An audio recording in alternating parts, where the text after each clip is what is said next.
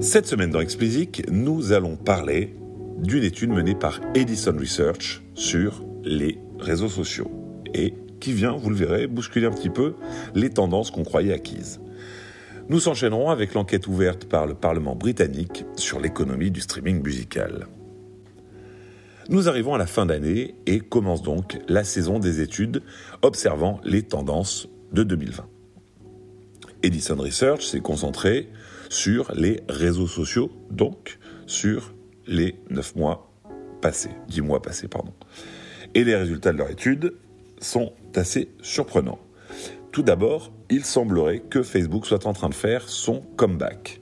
La génération X a progressé de 7%, et même les 12-34 ans progressent de 3% d'une année à l'autre. C'est d'autant plus remarquable que nous sommes dans une stagnation de la consommation globale des réseaux sociaux. WhatsApp, de son côté, progresse très bien, puisque sur les 12-34 ans, c'est 26% de croissance qui est observée. Snapchat, au contraire, recule sur toutes les tranches d'âge. Alors vous êtes en train de vous dire, ça fait 5 minutes qu'il nous parle de réseaux sociaux et toujours pas un mot sur TikTok. Bougez pas, ça arrive. TikTok est le réseau en forte progression et ce n'est une surprise pour personne. Mais quand on parle de succès auprès des moins de 34 ans, c'est du côté d'Instagram qu'il faut se tourner. L'application est la plus utilisée par ce groupe devant tous ses concurrents. Au-delà du classement qui par définition est amené à évoluer, le fait le plus marquant est la stagnation de la consommation des réseaux sociaux. C'est une tendance stable depuis 2016. Facebook, Instagram, TikTok, Snapchat et consorts sont habitués à une concurrence sans merci pour avoir la préférence des utilisateurs, mais dans un environnement en croissance. Toute la question est de savoir comment les choses vont tourner maintenant qu'il n'y en a plus. Allez, enchaînons et reparlons de Broken Record. Depuis plusieurs mois, les acteurs de cette campagne demandent au gouvernement de s'inviter dans le débat sur les royalties générées par les DSP. Le Parlement britannique a décidé de mener l'enquête et a appelé hier les parties prenantes à apporter leurs témoignages. Dans une vidéo courte, le Parlement résume les faits ainsi.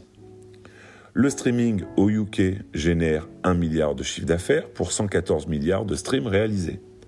Les artistes touchent 0,009 pounds par stream, de 30 secondes minimum bien entendu. Sur le chiffre d'affaires réalisé par le streaming, 30% reste chez les DSP, 55% est capté par les producteurs, labels, etc. Ils en concluent logiquement que les créateurs doivent s'adapter à cette économique dans laquelle la répartition de richesses n'est pas à leur avantage. D'autant plus que les morceaux mis en avant sont la plupart du temps choisis par d'obscurs algorithmes et autres fonctionnalités tout aussi obscures. Le Parlement lance un appel au témoignage pour nourrir sa réflexion.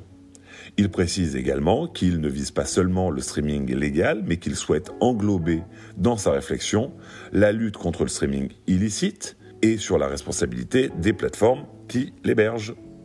Bref, le Parlement britannique nous rejoue le débat sur l'article 13, dont toute l'Union européenne avait longuement parlé en 2019. Pour ceux qui ne sont pas familiers avec ce sujet, allez écouter l'épisode Le Value Gap et l'article 13, qui est l'un des tout premiers épisodes d'Explicit. Cet appel au témoignage est ouvert jusqu'au 16 novembre et il s'intéresse particulièrement aux questions suivantes. Quels sont les business models qui dominent le streaming musical? Deuxième question, quel est l'impact des nouvelles fonctionnalités que proposent ces plateformes, en particulier la curation algorithmique et les playlists éditoriales, sur les habitudes et les goûts des consommateurs? Quel a été l'impact long terme du streaming sur l'industrie musicale, en particulier les artistes, les labels, mais également les magasins de disques par exemple?